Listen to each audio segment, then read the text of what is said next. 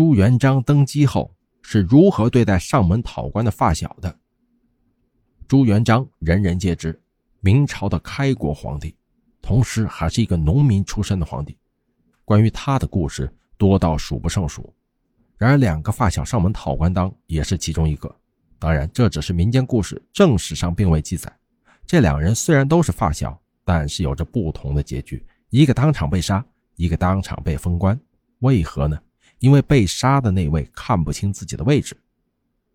朱元璋出生在一个贫困的农民家庭，所以小时候接触到的朋友都是一些穷困农民家的孩子。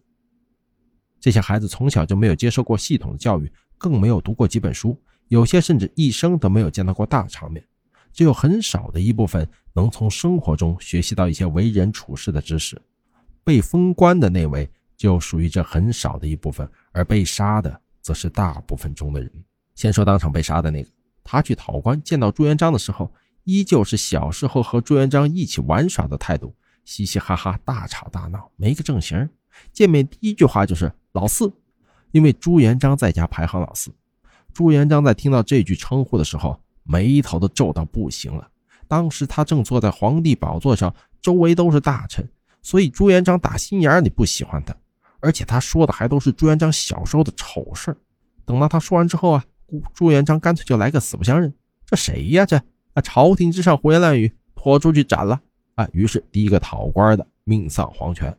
再说那个被封官的，这个人进入朝堂之后啊，看到高高在上的朱元璋，直接跪下大呼万岁。朱元璋问他是谁，他回答草民某某某。哎，完全是以非常尊敬、敬佩的方式和朱元璋叙旧的。朱元璋当场给他封了个官。以上两人同是讨官，却有两个不同的结局。影响结局的关键在于举止言行，对什么样的人说什么样的话，做什么样的事都是有讲究的。这个故事也在告诫我们：该说的说，不该说的不要说，有可能一句话就遭到灭顶之灾呀。